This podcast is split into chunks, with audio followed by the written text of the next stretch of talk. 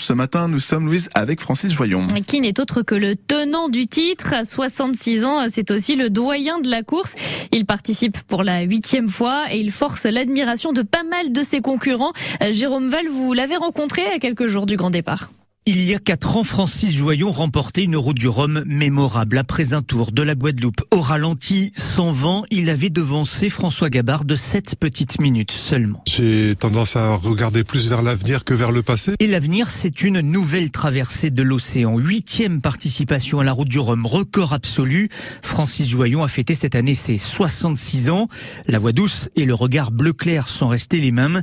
La carrure du skipper est toujours aussi impressionnante. Je suis pas le plus jeune de la flotte, oui, j'en ai bien conscience, pour pas dire que je suis le plus vieux. Le bateau, c'est vrai qu'il est le plus dur à manœuvrer de toute la flotte parce que euh, déjà il a pas de protection. Vous voyez, là on est sur le pont. Tous les concurrents ont des bateaux avec des cockpits euh, complètement recouverts pour pas prendre d'embrun et être abrité pendant les manœuvres.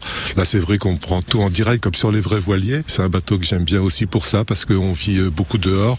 Moi, c'est vrai que je suis un peu claustrophobe. J'aimerais pas être tout le temps à l'intérieur d'un bateau. Inoxydable Francis Joyon qui continue d'empiler les navigations en solitaire avec toujours la même délectation, de quoi forcer l'admiration des autres skippers comme son dauphin de 2018, François Gabard. C'est un chouette message d'espoir pour nous tous, de savoir qu'on peut, quand la passion est là, quand l'envie est là, eh ben on est toujours capable de de faire des choses merveilleuses et il est assez unique dans son genre et je pense pas qu'on puisse vraiment euh, copier entre guillemets le style de Francis parce qu'il est vraiment euh, assez unique. Par contre, essayer de s'en inspirer et s'inspirer de toutes les belles choses qu'il sait faire, c'est assez intéressant. Francis Joyon repart avec son fidèle compagnon de mer, le trimaran IDEC, construit en 2006 et vainqueur des trois dernières éditions de la Route du Rhum sous différentes couleurs.